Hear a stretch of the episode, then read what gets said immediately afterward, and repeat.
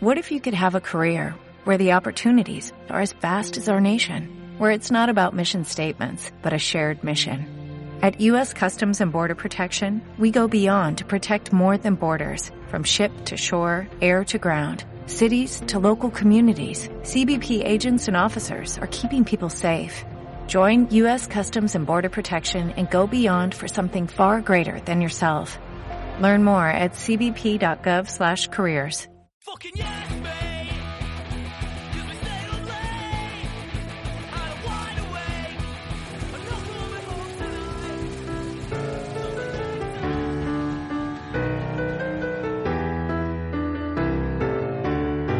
Hola a todos, hola a todas, eh, ¿qué tal? Esto es Dime algo que no sepa. Yo soy José Luis Espinosa y conmigo está ¿Quién soy? ¿Quién soy? la ¿Quién soy? leyenda, la leyenda, Carles Rubio. Carles, ¿cómo estamos? Pues muy bien, cada día mejor. Eh, ¿A qué se debe este episodio? Porque creo, si he, si he visto el título así por encima, eh, esto no es un episodio normal.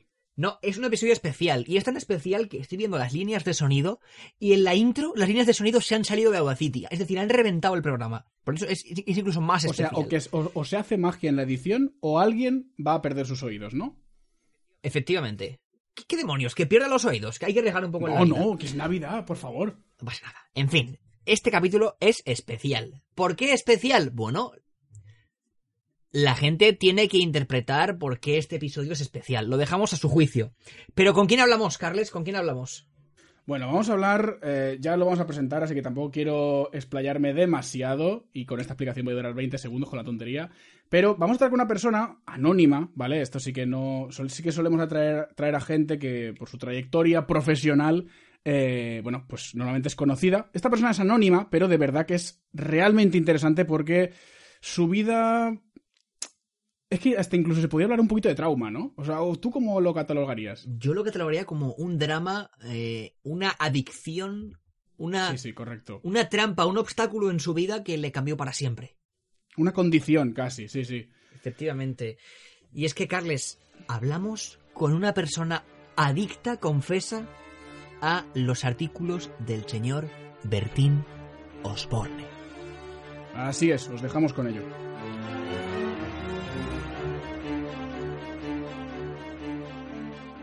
Hola a todos, hola a todas. Esto es Dime algo que no sepa. Yo soy José Luis Espinosa y conmigo está Carles Rubio. Carles, ¿qué tal? Muy buenas, seguimos aquí en un segundo episodio más intenso que el primero, si cabe. Más intenso porque es que el invitado es incluso más intenso que el que vino al anterior capítulo y es que el invitado de hoy tiene muchas cosas que contarnos. Muchas cosas que contarnos y muchas cosas que enseñarnos porque estamos con una persona que, bueno, es un fan aférrimo de Bertín Osborne y tiene toda la- su colección de merchandising, toda su colección de objetos. Eh, no me explayo más porque es que lo tenemos ya aquí. Estamos con Mario Sanz, buenos días. Hola, buenos días chicos. Mario, cuéntanos, ¿cómo empieza este fenómeno en tu vida? Bueno, pues yo soy un chico, eh, me considero una persona normal, vivo en Toledo, y un día, pues no sé exactamente por qué, yo iba con mi madre y tal, y fui a un programa de televisión que protagonizaba, bueno, que presentaba Bertín, Bertín Osborne, que, que se llama Un beso y una flor. Estaban en Canal 9, estaba bien. Bueno, pues total, que en un descanso veo que el Bertín coge y, y saca un boli que pone su nombre. Y a mí me gustó, me gustó el bolígrafo. Y le pregunté, Bertín, así, a, a grito pelado, Bertín, esto... Y el tío se puso a explicarlo así con su acento y tal, que sí, que él lo vendía por internet. Y nada, me compré el boli, a la semana me compré una libreta, al mes un sacapunta y poco a poco, poco a poco, pasando por los vinos, con- claro, conforme mi poder adquisitivo subía, más productos Claro. compraba y, y de mayor calidad, que tengo una casa llena de cosas de Bertín Osborne. O sea, tu casa es directamente la casa Os- Osborne, fácilmente. Fácilmente se puede confundir, se puede confundir. Hombre, toros, toros y vacas y gorrinos no tengo como tiene él, pero todo lo que venda lo compro. ¿Hablamos también del objeto souvenir, el objeto coleccionismo? ¿O para uso personal? En plan, yo, mi lista de la compra es meterme en bertinosborne.com y comprar ahí todo. Claro, sí, al principio mm, mi familia me decía, pero ¿para qué quieres tú un sacacorchos si no bebes vino? Y pues sí que tenían razón. Entonces me limitaba a comprar lo más práctico, pero se convirtió en una adicción, en una adicción, en una adicción.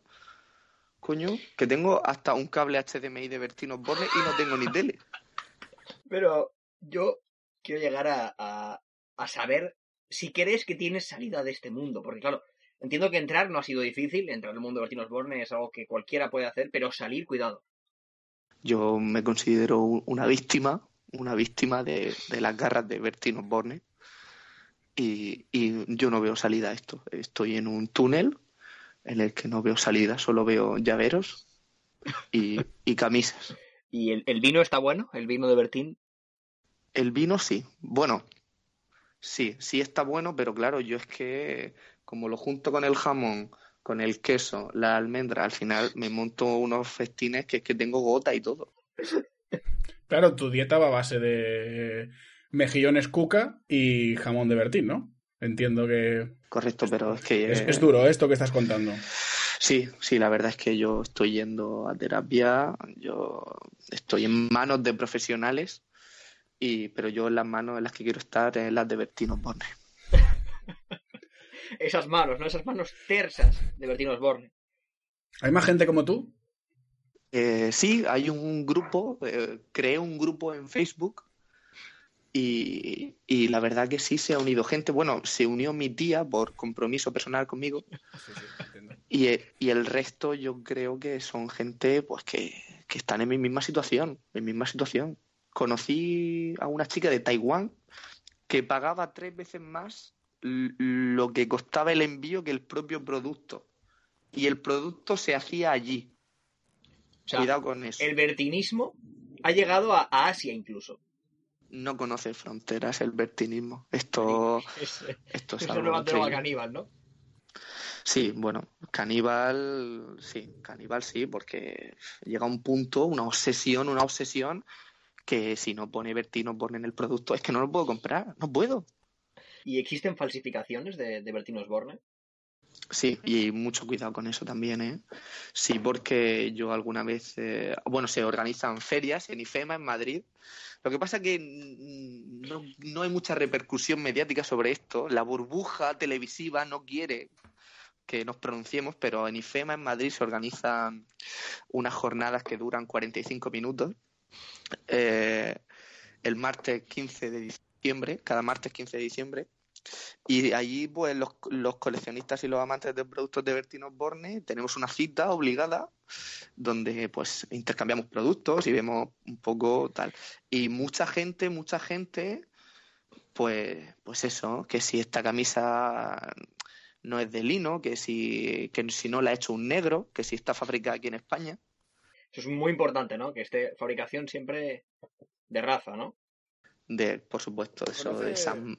Sí, ¿Conoce usted la postura de Bertín? O sea, se ha pronunciado ante. Bueno, ya empezaría como fans, pero ahora son víctimas de, de su buen hacer, ¿no? De sus productos de gran calidad.